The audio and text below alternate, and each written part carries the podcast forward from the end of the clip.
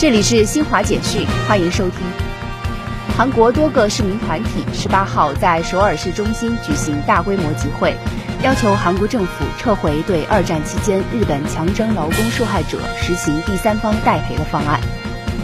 联合国秘书长发言人迪亚里克十八号发表声明说，黑海港口农产品外运协议已再次延长。厄瓜多尔国家风险管理秘书处十八号发布公告说，当天在西南部瓜亚斯省沿海地区发生的六点五级地震已造成十三人死亡，一百余人受伤，中西南部多地有房屋倒塌或受损。美国研究人员通过哈勃太空望远镜发现了一颗流浪中的超大质量黑洞，它可能是从所属星系中弹射出来的，正拖曳着一条由炽热气体。和新生恒星组成的尾巴在太空中前行。以上由新华社记者为您报道。